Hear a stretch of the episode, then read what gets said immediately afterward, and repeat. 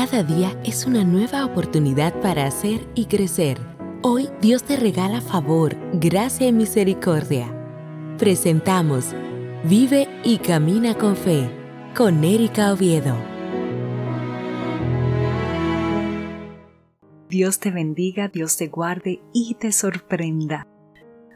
Hoy comparto contigo esta reflexión, gracias en todo.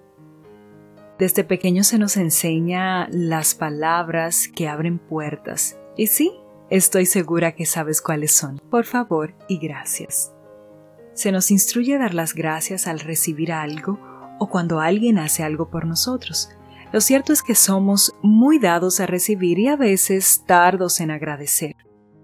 Un ejemplo de que aún recibiendo a veces no es fácil agradecer lo vemos en el Evangelio de Lucas 17:11, en donde Jesús sanó a diez leprosos y solo uno volvió a agradecerle. Debería ser sumamente fácil agradecer cuando te dan algo de regalo, cuando alguien hace algo por ti, y más cuando Dios hace un milagro tan poderoso. Pero ser agradecido hmm, no es algo que todos hagan con regularidad, ni forme parte de sus vidas. El agradecimiento viene del corazón y no solo de la boca. Es una forma de honrar a Dios y lo que hace en nuestras vidas. La Biblia está llena de citas que muestran la importancia de ser agradecidos y dar gracias. Y el apóstol Pablo escribió unas 46 veces acerca de dar gracias.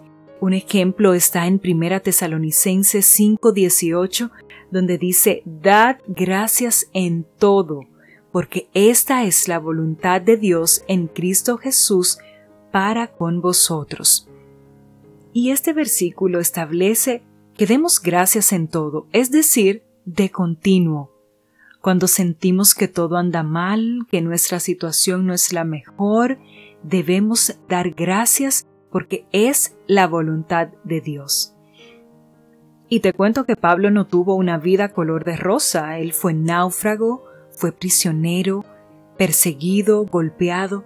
Sin embargo, él estaba lleno de acción de gracias en todas sus circunstancias. Pero ¿cómo podemos entonces lograr dar gracias en todo? Te cuento cómo. Pues viviendo en el Espíritu como manda la palabra y siendo uno con Él. Ser agradecido no viene del intelecto, no viene de nuestro deseo de la carne, viene de la unidad con el Espíritu Santo.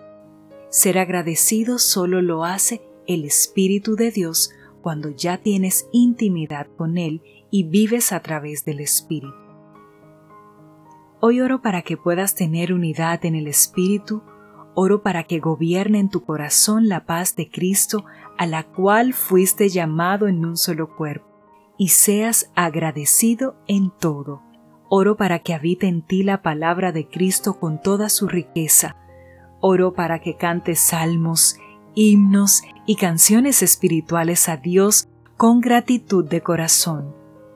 Oro para que todo lo que hagas de palabra o de obra lo hagas en el nombre del Señor Jesús, dando gracias a Dios el Padre por medio de Él. Hoy oro para que puedas vivir y caminar con fe. Queremos saber de ti. Escríbenos a vive y camina con fe y sigue a Erika Oviedo en sus redes sociales